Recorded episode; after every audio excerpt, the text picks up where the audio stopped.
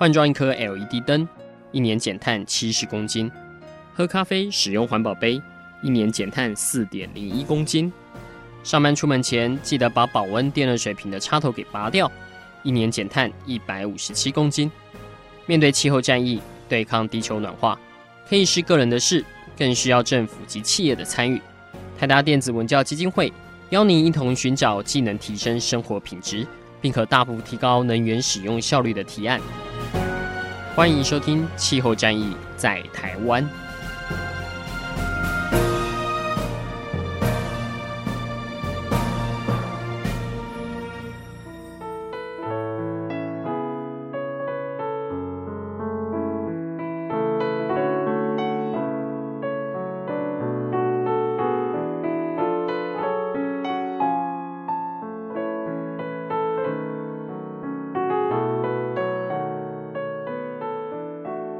欢迎收听《气候战役在台湾》，我是主持人台达电子文教基金会执行长张扬前阿甘。今天带各位听众朋友来到一个很特殊的地方。这个地方先不提，它本身是一个非常节能的建筑，它更是一个每个人来到这边的人都很想要住下来，感受一下在建筑里面可以享受呃这么舒适的一个温度、湿度以及一个空间的摆设。呃，这是绿世居社会企业他们在桃园自己所设的一个呃，算是实验的场域，也是他们办公的场所。那他们在这里呢，实践了过去在几十年来，他们一直希望能够把这种很舒服的一个感觉，但同步又是能源效率呃相当高的一个呃相关的设计啊，导入在一般台湾人我们的居住环境当中。那基金会其实很早就有跟绿世居协会那时候。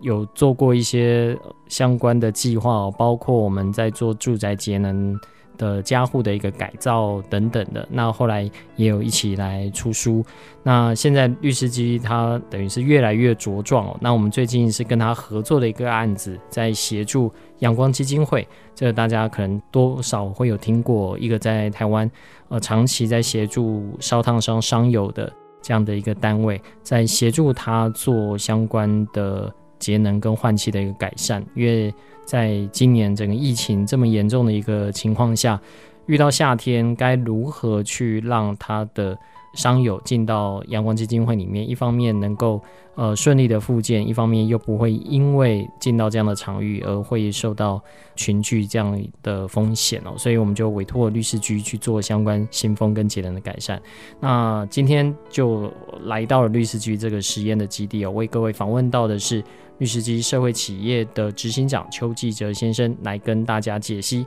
到底在这个空间里面有哪些的魔力？我们是不是先请记者跟听众朋友打声招呼？好，各位听众朋友，大家好，我是律师局社会企业的执行长。那以前是律师局协会的理事长啊，所以其实我们把律师局的这个名称哈，就继续沿用。那在未来是能够希望能够做更多的实践，所以我们希望用社会企业的形式继续加深我们的推广。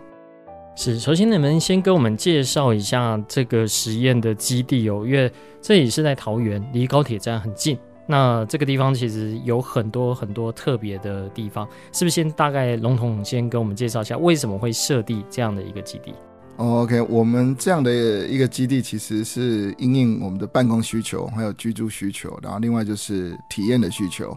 那基于以前过往，我们都是用上课的方式来推广我们的理念。然后上课之后，我们就开始呃鼓励学员去实践。可是，在实践的过程中，其实会遭遇很多传统的呃室内装修，或是建筑，或是营造的一个的等于是阻碍了，或是每个人的主观认知的方式不一样，所以终究最后其实达成的手法其实蛮少的。所以后来我们就。决定哈，就是除了推广之外，然后另外就是实际去帮学员操作，所以我们就成立一个，我们就从社会企业开始，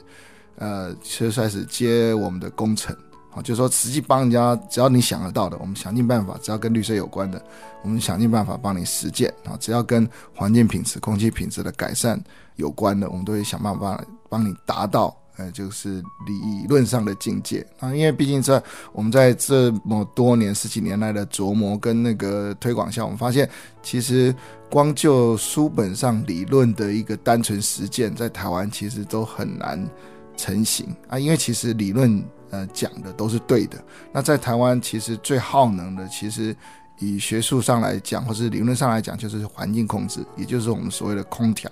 那空调是就是呃，顾名思义叫空气调节。可是，在台湾的话，空调都沦为变成你装冷气机啊，装的吨数或是容量大不大，而少了去做空气调节、空气品质，甚至是环境品质里面的湿度，还有里面一些生物性的的环境的一个考量。所以，我们会觉得说，如果如果节能减碳的关键在于环境控制，啊，环境控制的观念就在于你的空气品质跟环境品质。所以，如果你都能够没有矛盾的控制得很好，就是让大家很人性的、很舒服的话，然后用尽一切绿色的，或是免费的，或是大自然的为气候，那当然就是因 case 而定。因为有人住在乡村，有人住在郊区，有人住在城市，有人旁边是大马路，其实每一个案子都不一样。可是我们会有一个。可能可以让大幅度推广的一个商业模式，而这个商业模式可以带给大家很简单的，它其实做了就会得到节能的效果，做了就会得到环境品质跟空气品质的提升，做了就是绿色，而不在于就是你的尺度大不大，或是说很多标商上面很多你根本做不到的基地条件，其实家家户户每个空间都能够绿色，都能够舒适。是，谢谢执行长。我想听众朋友听到这边，大概已经觉得，呃，记者跟我的档次基本上完全不一样了。我这边还在强调大概要节能几度啊，那些斤斤计较自己的用电。但其实真的在讲节能，跟一般人推动不是那么容易的事情。但是一提到说提升生活品质、提升住宅的呃这里面的空气品质，我相信现在是大家很关心的。而在这同时，如果我们同步的能够将呃，这个能源的效率提升了，我相信这个是大家呃，就是一石二鸟，这个何乐而不为哦。不过我们先从结论来看哦，记者大概能不能先给我们几个数据哦？就是在您这样的一个场域，你家人也在这边生活，然后在不同的楼层，可能是有呃类似像这种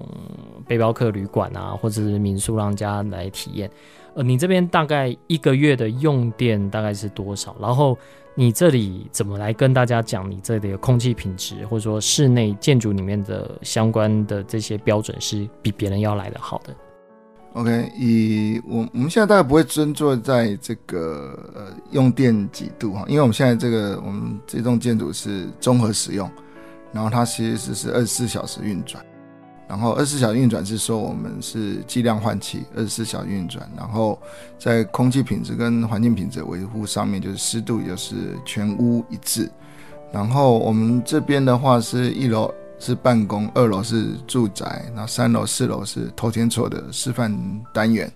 所以以整栋的来讲的话，其实呃，如果你人住满的话，人均的能源使用效率当然就会很高。可是你现在以人的话是来来去去的，那以我们二楼为例的话，那我们二楼为例是不是比较容易去解析的是，二楼的话，现在我们的换气加空调加除湿，就是湿度的控制加空气品质维护的每个月的电费的话，大概是一千两百元左右。那一年的话，大概是乘以十二，大概可以这样看。那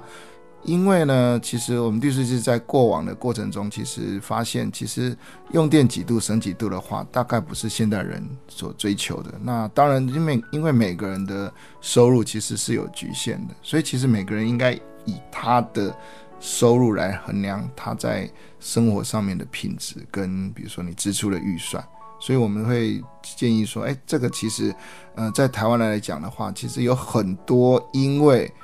太。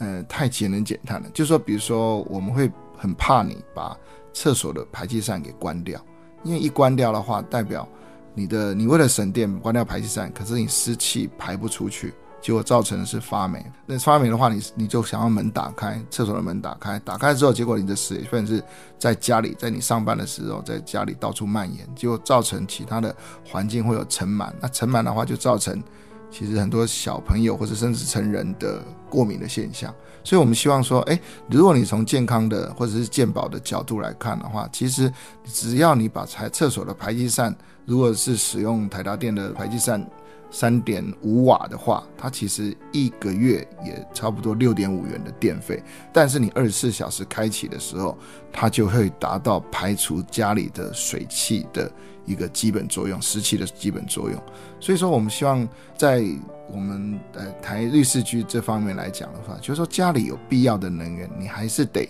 要使用，而且要二十四小时使用。这样子其实你才可以避免更多的环境跟。更多的什么可能是健康上面过敏啊，健保上的问题的的产生，或是气像像我的本身的小孩，他只要有尘螨的话，只要有那个霉菌的孢子的话，他就会气喘送急诊。好，所以我其实我们我们绿士居到最后，它其实是是更注重，尤其在舒适层面，其实舒适层面的极致就是健康，更注重健康的层面的布局。呃，能不能跟我们大概介绍一下，在这个实验基地里面，大概最早做了哪些的一个改进，然后渐渐的又有提供了哪些的设备运用在这个呃，算是在这个范围里面。呃，这个部分其实就是呃，对我们绿士居而言，其实它是一个正常的，就是说在台湾没有隔热的外壳，你就必须要隔热。比如说你窗户就要双层窗，你的墙壁就是要双层墙。那双层墙意思就隔热保温墙，你可能在外墙，你可能在内墙。啊，你可能在外墙做遮阳，你可能在内墙做一些材质夹在你的墙壁里面，内墙墙壁的保温或是隔热，啊，这个是最基本的。另外就是换气，换气一定要二十四小时换气。然后另外就是，哎，其他就是湿度什么什么多少的控制，因为其实你换气做得好，你的空调自然就会节能。如果你湿度控制得好，你空调也不会因为你湿度过高，呃，空调要降低你空气中的温度的时候，还要降低水分的温度，其实那是更耗能的。所以，我除湿完的环境，如果你白天也能够通风换气的空环境，白天如果是外面呃空气是干燥的，比如说现在是外面空气是干燥的话，其实你引进的话，适度的引进其实可以帮忙除湿。你除湿机。如果设定是自动化，哎，你会发现白天引进外面新鲜的干燥空气，你除湿机其实不会动作啊。那除非在很很多比较潮湿的夜晚的时候，除湿机才会打开。所以基本上就是说，以人的舒适的角度、人的环境品质的角度去控制温度、湿度，然后空气品质。然后空气品质里面的二氧化碳，二氧化碳就是其实你就要换气，你才能达到二氧化碳能够。达到标准值啊，其实二氧二氧化碳达到标准值，就是你的环境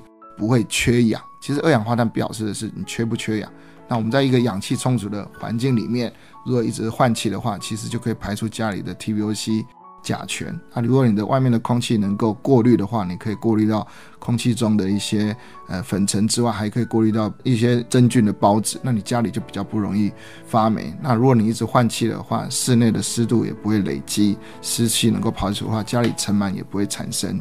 好，所以说其实这些都是人类喜欢的一个环境。那我们尽可能的去用呃节能、有效率、能源效率提高的方法去达成。那这个也是我们会最后发现说，其实律师去做的就是说，在保持人类的这个文明继续发展的前提下，啊，文明继续发展就是我们生活比较有效率，然后工作比较有效率的话，就需要很多这些环境控制的机械，因为我们的自然界实在是变化太大。微气候的变化实在太大了。可是呢，我们绿士居认为，微气候变化大没关系。可是，比如说在台湾地区，我们观察到大概百分之六七十的微气候是可以直接引入室内。可是，就是剩下的大概百分之三四十，它是因为变化幅度太大，你必须第一个降温啊，温度太高，空气温度太高；第二个湿度太高，你可能要除湿。好，除此之外，所以说我们如果抓住这个重点，其实绿士居的二十四小时换气系统，其实代表的是二十四小时不断的引入大自然，只是说你是用少数的动力，机械动力去把大自然的微气候搬进室内，因为你本来就要呼吸，所以你一定要外气，所以你在搬入外气的同时，你也把大自然搬进来啊，只不过外气的尾气候的条件会因为你在都市、郊区、乡下而有所不同。当你把尾气候搬入室内的时候，遇到有一些不足的地方，比如湿度太高或者温度太高，那我们就启动我们现在的有能源效率很高的除湿机，或者是变频的冷暖气机去帮它降温。我相信，如果可以这样做的话，其实才是真正的绿色，而且又确保人类的文明可以不断的前进。是我在进行今天的采访之前，我先跟记者在他家里面等于绕了一圈哦，看到他各式的呃这些。非常具实验性质的一些效果，但效果其实都很不错。但我相信对各位听众可能会比较好奇的是，呃，哪些手法是或许他听完今天的节目之后，呃，不论是找律师去，或者是说跟他。可能正好在装潢，他可以跟工班去做这样的一个沟通。呃，我先就呃刚才记者提的这几个点哦，其中一个是说呃双层窗，那双层窗这个概念，其实我们在阳光基金会呃也有在呃尝试的去做。那其实从施工完的第三天，在基金会工作的朋友就跟我们讲，其实最明显的倒还不是隔热，而是把整个音。呃，隔音啊，这个效果做得很好，因为他们在台北市南京东路的大马路旁边，其实那个噪音是很严重的。那隔起来之后，其实让他们在开会，呃，或者他们在附近休息的这个的地点哦，那个呃声音就少很多。但是我们用的不是那种很昂贵的双层窗，或者是很昂贵的那种气密窗，它就是里面多了一层呃这个玻璃，然后接下来还会再装上呃遮阳帘，然后我们会去做整体的呃。相关的一个热交换，这里能不能先请记者大概先跟我们介绍一下，就是这一套双层窗的概念。其实我大概十年前，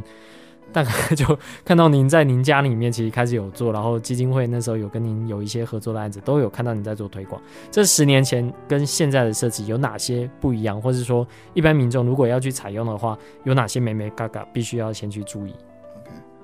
哦，这个双层窗哈，它其实。它其实就是一个基础的简单的物理现象。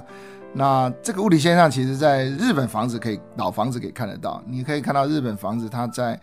进门之后哈，它会有一个缓冲层到你的主要的居室的空间，它会都会有一个廊道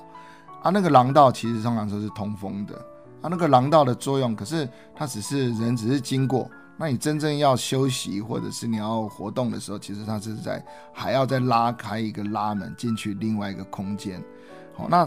所以说它会有一个过道啊。我们现在可以讲缓冲层。那也就是说，它其实是一个建筑外壳对于，因为其实人类还在远古时代为什么会有建筑的出现？就是说大家以前生呃远古的时代，人类生活在大自然，那你可以发现就是哎，为了呃遮风避雨，所以它搬到一个山洞。啊，后来山洞觉得不好用了之后，就开始要搭那个树屋、草房子，或者是呃，就各种各样的草屋。慢慢的，建筑技术越来越高。那你可以发现，人类为什么需要建筑或房屋的最大的原因，是因为抵御大自然无情变化的温湿、温度、湿度，甚至呃风场、环境风场等等。以现在的话语来讲，是这个样子。所以你房子会越盖越好。所以我们现在人类。所有的人类都住在房子里面，都住在房屋里面，而且房屋越越盖越好。那你会发现，所有因为有房子之后，所有的科技文明才得以发展，所以人类的文明活动才得以聚会。所以说，其实房子它是越来越越演进的，性能会越来越好。那所以在性能越来越好，其实是一个人类发展的一个过程中，我们发现，在台湾特别适合用双层窗。它其实就是刚刚讲的日式房子的一个缓冲层，就是除了第一层外壳之外，你还要有第二层外壳。那第一层跟外壳跟第二层外壳之间就是一个缓冲层。好，那你热的缓冲层或冷的缓冲层，就这么概念，就这么简单。所以你以阳光基金会的这个模式来讲，它是一个旧的帷幕大楼，然后它有重新拉皮过。然后它其实第一层是玻璃，可是它是一个反射玻璃，茶色的反射玻璃。可是呢，它的最大的问题，现在的台湾的玻璃帷幕来讲的话，它就是第一层外壳。可是有没有第二层外壳？没有。所以它第一层外壳在以人类的环境舒适度来讲的话，它会造成另外一个影响。它当然会比没有外壳好。对，就远古时代来讲，它当然比没有外壳好。可是有的第一层外壳。还是不够好，所以我们现在再给它第二层外壳，这个概念就是那么简单。那有了第二层外壳之后，哈，第一层外壳本来产生的辐射热感的现象，它就会减少非常多。然后第二个有第二层外壳来讲，刚刚讲说有一个额外的，就是隔音会变好。那当然以后未来我们施工完成的时候，第一层外壳外壳跟第二层外壳之间会有一个遮阳的百叶，那是为了专门对付我们的夏天。好啊，这个有了遮阳百叶之后，哈，太阳照射这个遮阳百叶，它会挡掉辐射热啊。玻璃有一个很特别的材质的特性，就是说你的辐射热可以穿透。啊，它在物理现象它可以穿透，所以等于是你的太阳的辐射热源，你可以穿透任何透明的部分，即使它是茶色的。OK，那如果是茶茶色的反射玻璃哈，太阳在透过这个玻璃，大概有百分之七十会透过，那百分之三十会反射过去。百分之三十的反射的时候，它会在后面的镀膜会产生一个热能的短暂的停留。那热能的短暂停留会使玻璃的内表面，第一层玻璃的内表面的温度骤升，你会可能会升到四十几度。那任何靠近这个玻璃内表面的四十几度的人类，他的皮肤表面大概是三十一度到三十三度，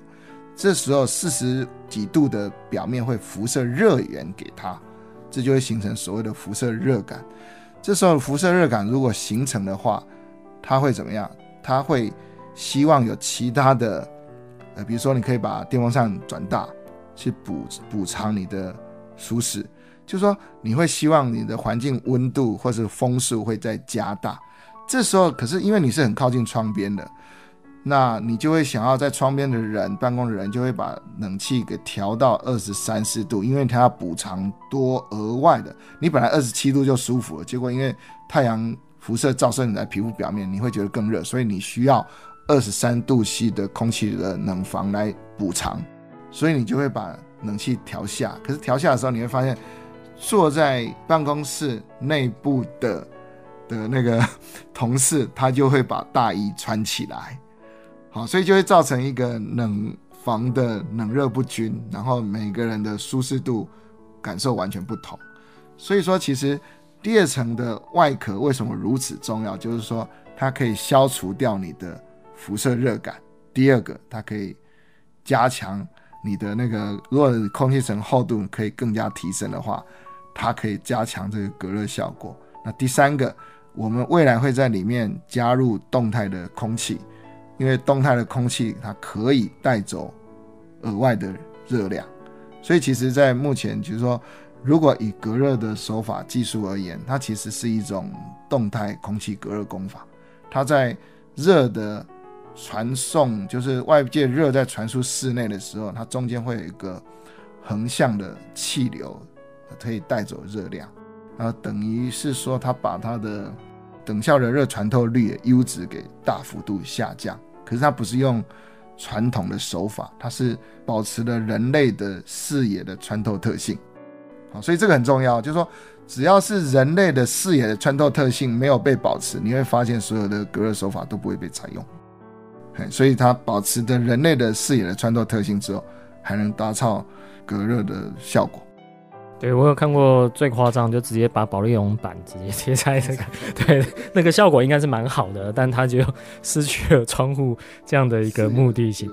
那在这次的改造以及在你们这个基地里面，其实有一个我相信是重点哦，就是新风系统的这个运用。我觉得这可以分好几点来讲。其实，在之前报章媒体或许大家也有看过，呃，记者有呃受过一些媒体记者的采访哦，那时候他其实就鼓励是。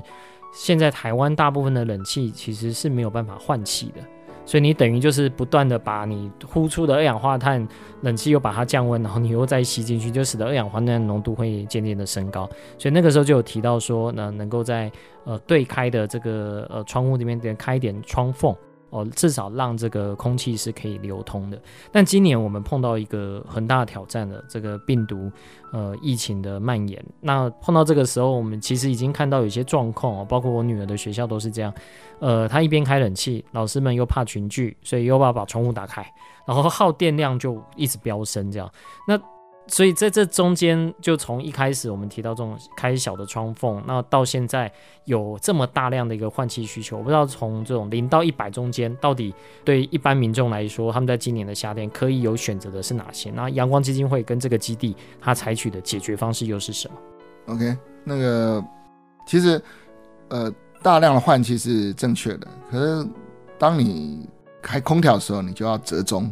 所以说，我们的标准其实台湾的标准跟全世界标准是一致的，就是台湾有个室内空气品质管制法，你的二氧化碳浓度在室内不能超过一千，平均浓度八小时平均浓度不能超过一千 ppm。那也就是说，他说的是八小时的话，也就是说，其实可以容许它的变化，偶尔变化。所以这也就是我们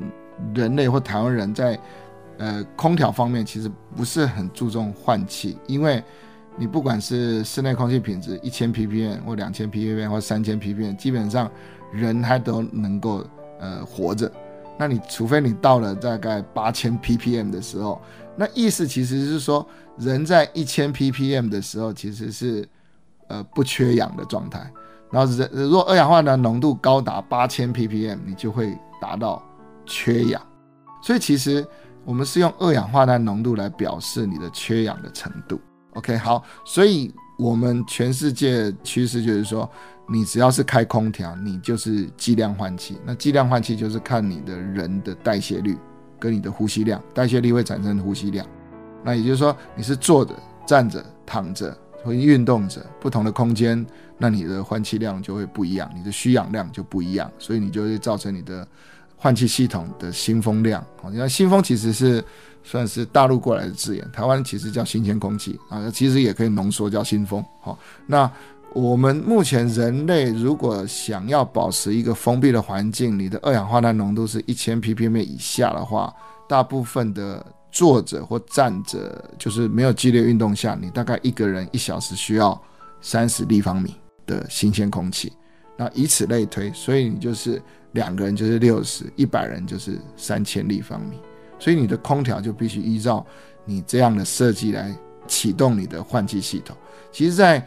我们台湾人常遵守的美国的 ASHRAE 美国冷冻空调协会的一些规范来讲，其实它本来就有标定这个东西，只是说在台湾的小办公室、小住宅，它比较没有标示，没有注重这个，是因为台湾以前的窗户的缝都特别大。可是因为我们现在台湾大部分新的住宅哈，或是旧住宅改装的时候，都会改成新的窗户，因为要隔音，所以那个气密效果特别好。所以气密是为了隔音哦，哦，它的橡胶条是为了隔音所设的。可是因为窗户的轨道或者是框上面有橡皮条、橡胶条之后，你就导致它其实没有办法自然的换气。所以这时候我们台湾人就要特别注重你的空调到底有没有换气系统。啊，你不能关窗开空调，因为本来就会缺氧，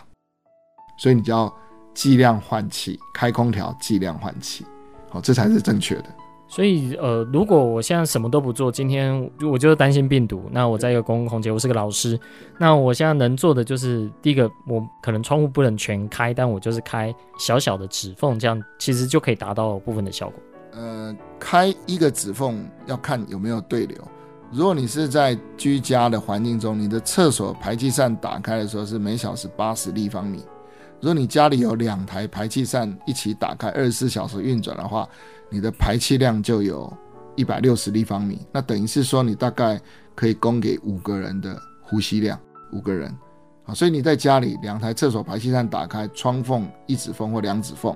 这样的话，你的厕所排气扇负压在排气，你自然就会引进。窗户的空气，可是你如果只开一个窗，它只有浮力换气而已，浮力通风而已，所以不一定会达到你说的计量换气的效果。那这个时候怎么办？如果但你只能开更大，但开更大，你的冷房效果就散失。这时候还有什么解决方式？呃，我觉得哈，前提是你注重生命跟健康的话，你就一定要开窗换气。那如果你想要节能的话，你就要计量换气。那如果你没有你的机械设备来规范你的排气量跟进气量，因为你排多少就进多少，因为流体力学，你有进有出，进等于出，你排多少你就会进多少。那如果你只能开窗户来限制的话，那就是需要一个二氧化碳浓度计来来做平衡，因为你的人的每嘴巴呼吸的二氧化碳浓度是五千 ppm，就嘴巴呼吸来是五千 ppm，所以你的封闭环境中，你的二氧化碳浓度一定会瞬间升高。所以在如果是换气跟你的呼吸的平衡之下，你会发现你的二氧化碳浓度计它会在一千 ppm 以下。那你就会有达到你的换气效果。假如说你的窗户开启，你没办法知道到底的量是多少的话，那你就要二氧化碳浓度计，借助科学仪器的辅助。啊，那个仪器其实现在都不会太贵，大概三千多块就可以买到一个非常准确的。对，而且各个班级还可以呃借着用。对，好，那假设家长稍微比较有钱一点，他们可能想说，那我是不是可以安装一个什么样的东西，对小朋友的这个新风换气是有帮助的？它可以有哪些的选择？嗯、目前的话是呃所有的机械的正压、负压换气系统都可以装，然后全热台湾目前流行的全热交换换气系统也可以装，然后就是说你只要能够计量。大概都可以装，所以我们不会不会排斥任何的一个机械的方式。这个能不能大概再给我们介绍一下？像我们现在在阳光基金会装的，呃，我们是它是一个新风系统，但它具全热交换的功能，也能过滤这种 PM 二点五。所以在这一块里面，比如像阳光这样的一个密闭空间里面，呃，我们需要做什么样的一个估算，去让它可以知道说这一套是有效的？OK，呃。我们会有一个台达电的那个 UnoNext 的呃空气品质显示面板，好，这未来就是我们台达电的这个部门的人员会帮它装上去，装上去的话，它可以显示的二氧化碳浓度。然后我们现场的话，那个我们的全热交换器其实上面就有一个智慧控制面板，也有二氧化碳浓度计。当大家设定自动运转的时候，它基本上会在呃会保持我们室内空气品呃二氧化碳浓度低于一千 ppm，还有。呃，你的 PM 二点五的量会低于某个数值，大概比如说三十每每立方公尺三十微克以下，那大概是这样子。然后另外就是说，如果因为它的呃阳光基金会的人员变动非常大，有时候开会，有时候人员会突然飙高，所以我们会再利用这个呃正压呃 PM 二点五过滤的新风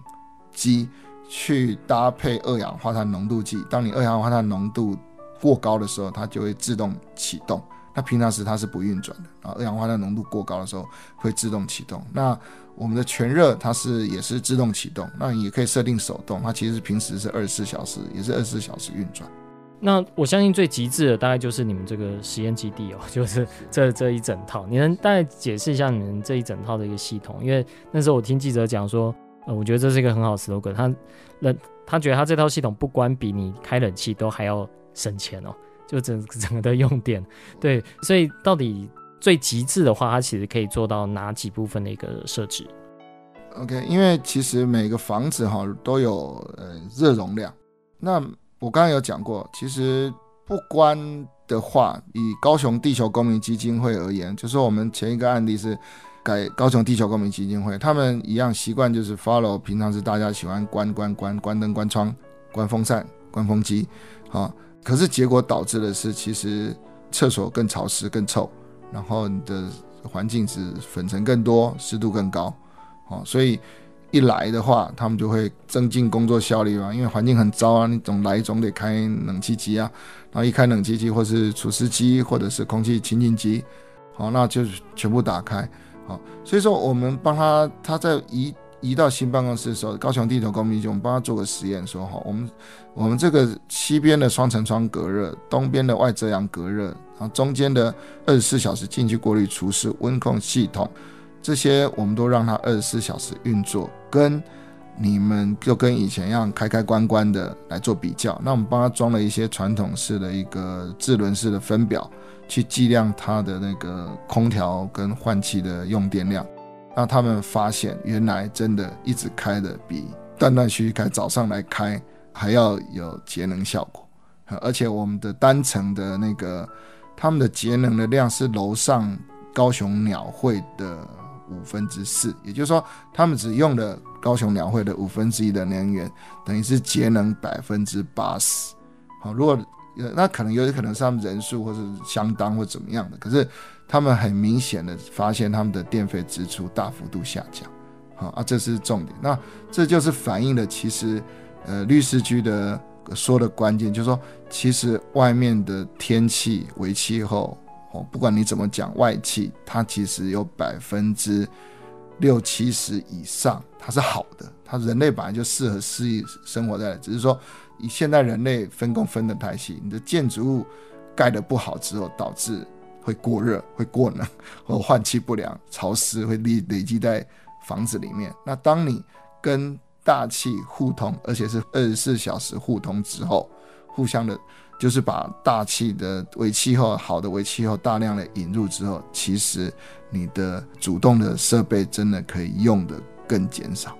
那呃。我在记者这边这个基地看到，可能跟其他的新风系统比较不一样，包括你们呃还有像除湿机啊，然后还有像是这个相关的一个过滤系统，这一些的一个设置，我不知道对一般民众来说，他可能会比较陌生啊。所以如果他要跟他的工班，或者说将来如果觉得可以也也找律师局这边来帮他去做这个设计的话，你通常会建议他们，比如以业主的一个身份哦，我去做一个什么样的要求？我是说，呃，我就是以通风量、呃湿度，然后以这个相关的这这种舒适度的一个标准。来去做这样的一个要求，还是说我要去看到说它的这整个的建制里面要有新风机，要有 呃空调的这个呃机组在这里面，然后要有除湿，要要有过滤器，大概是怎么样的一个搭配？对一般民众来说，他会比较好做要要求。OK，呃，我们律师就会觉得说，其实每一个预算，每个人收入不一样，每个的每个人的社会位阶，或者甚至你的，你觉得你自己在。这方面的主观认知的不同，哦，你会有所预算的上的限制，哈。那我我觉得每一种的预算都可以做，比如说你一般的装修，如果你是你觉得你的换气系统的话，你只有一万块以下的预算，那你就是把厕所的排气做好。那当你有两万块的话，你大概就是可以在有一个除湿机，可是除湿机要放在。你的开窗的动线上面哦，你要计量换气，你要开一指缝或两指缝，然后厕所一直排气。可是你的除湿机要放在你的窗边，哦，这样子你可以加一台除湿机。那你预算有三万、四万、五万的时候，那你可能就开始有除湿机、空气清净机。那你空气机有不同的等级，然后你除湿机大概。有每个房子、每个房间或者里面的进气的窗边都可以设置，就是说，其实多有多少预算做多少事情。然后，当你的预算如果可以到达十万的时候，你大概就可以，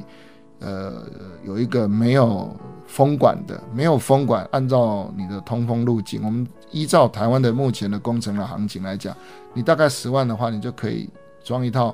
全屋二十四小时进气过滤除湿。还有没有风管的的换气系统，好搭配你的厕所的的基本的排气扇，好还有通风路径。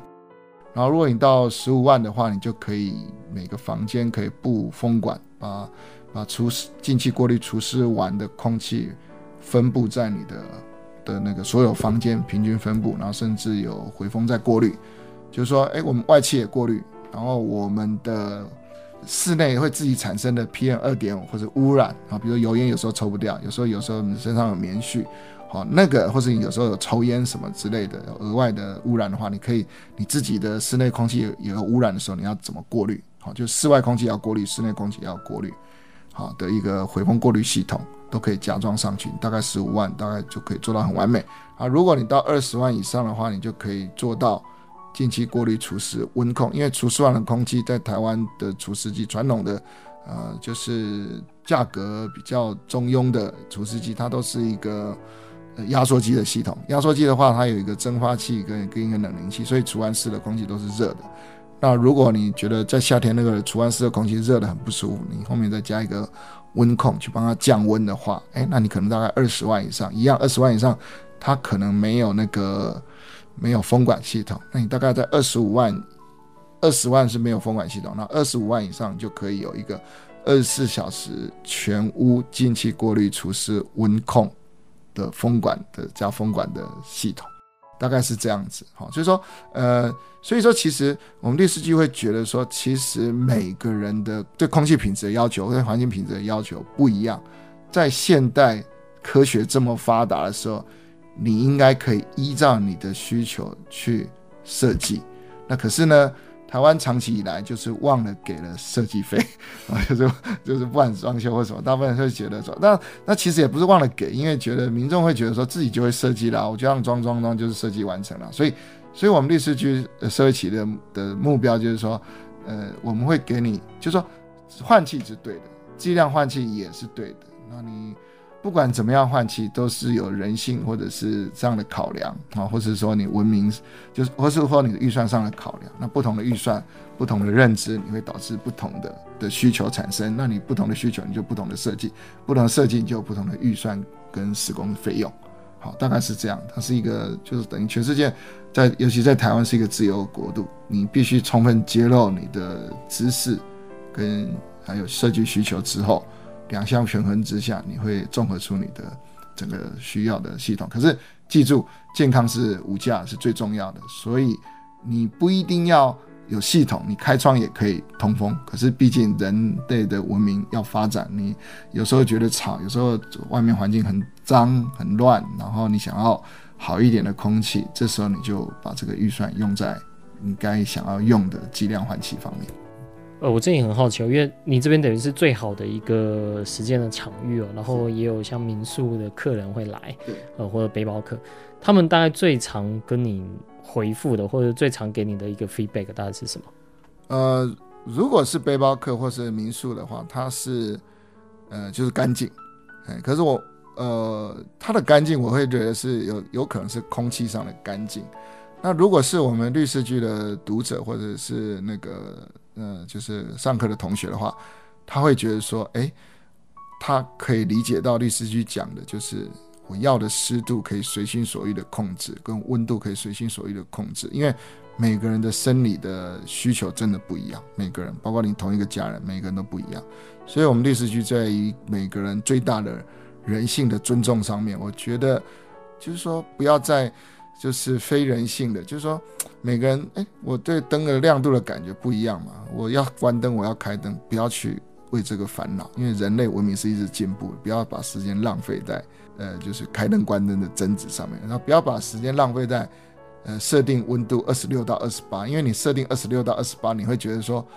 那湿度怎么办？因为二十六度很潮湿，其实还是热。哎，那那我们律师就是二十八度、二十九度，可是很就是很干爽，大概百分之五十的话，它就是凉。可是它也不是在二十八度啊，因为二十九度你就舒服了。那你要其实舒不舒服，你还要看你的代谢率，你做什正在做什么活动。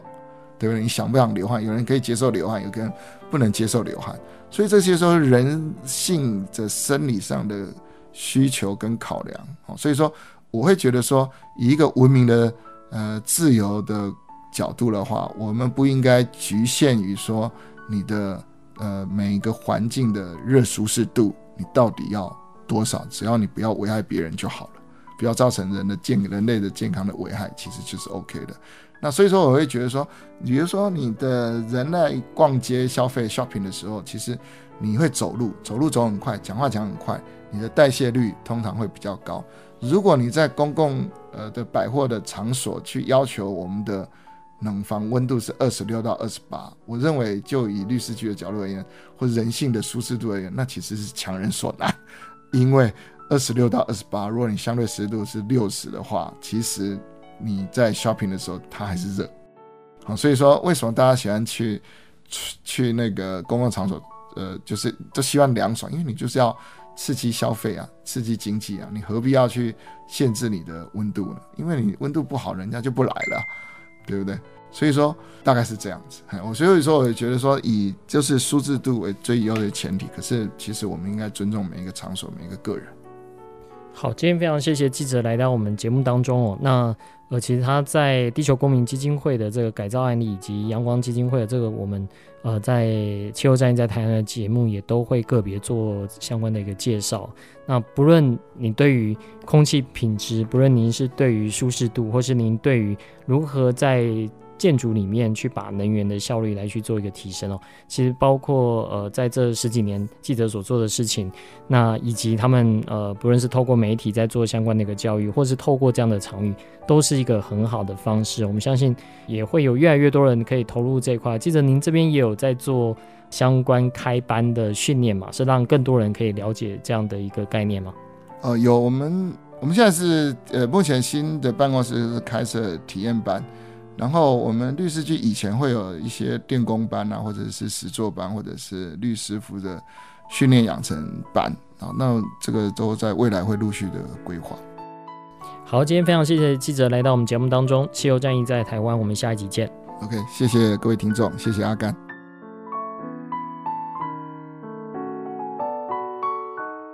以上节目由台达电子文教基金会独家赞助播出。台达电子文教基金会邀您一起环保节能，爱地球。